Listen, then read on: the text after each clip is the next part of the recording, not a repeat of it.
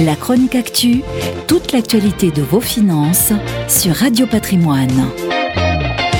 Couvre-feu à 18h, menace d'une reprise de confinement total ou partiel, tout cela n'est guère enthousiasmant pour les Français qui se détournent de la consommation et qui en profitent pour épargner. Leur bas n'a jamais été aussi gonflé, il se monte à quelques 200 milliards d'euros et suscite bien évidemment un intérêt croissant de la part de Bercy. On rappelle que l'État a mis pendant la même période 100 milliards d'euros sur la table pour soutenir l'économie via son plan de relance.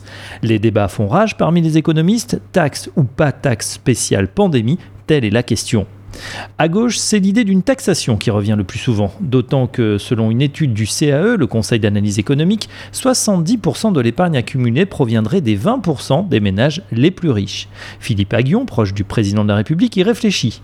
Louis Gallois, ancien patron d'Airbus, y est favorable à condition de taxer ceux qui se sont enrichis pendant la crise. Et l'économiste Thomas Piketty de renchérir, c'est grâce au prélèvement exceptionnel sur les plus aisés qu'on a pu sortir des précédentes crises et reconstruire construire un pacte social. Mais le gouvernement ne veut pas entendre parler d'une hausse d'impôts. Ce serait en effet un très mauvais signal qui pourrait même s'avérer contre-productif. Les Français anticipant une nouvelle taxe pourraient alors gonfler encore plus leur épargne de précaution alors que leur taux d'épargne financière atteint 12% de leurs revenus. Alors comment pousser les Français à mobiliser cette épargne? Alors comment pousser nos concitoyens à mobiliser cette épargne colossale qu'ils ont mis de côté?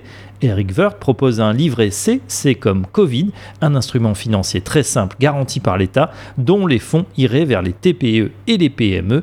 Une idée qui ne suscite pas un enthousiasme délirant de la part de l'exécutif, d'autant que la construction de ce livret se heurterait à des règles réglementaires et prudentielles.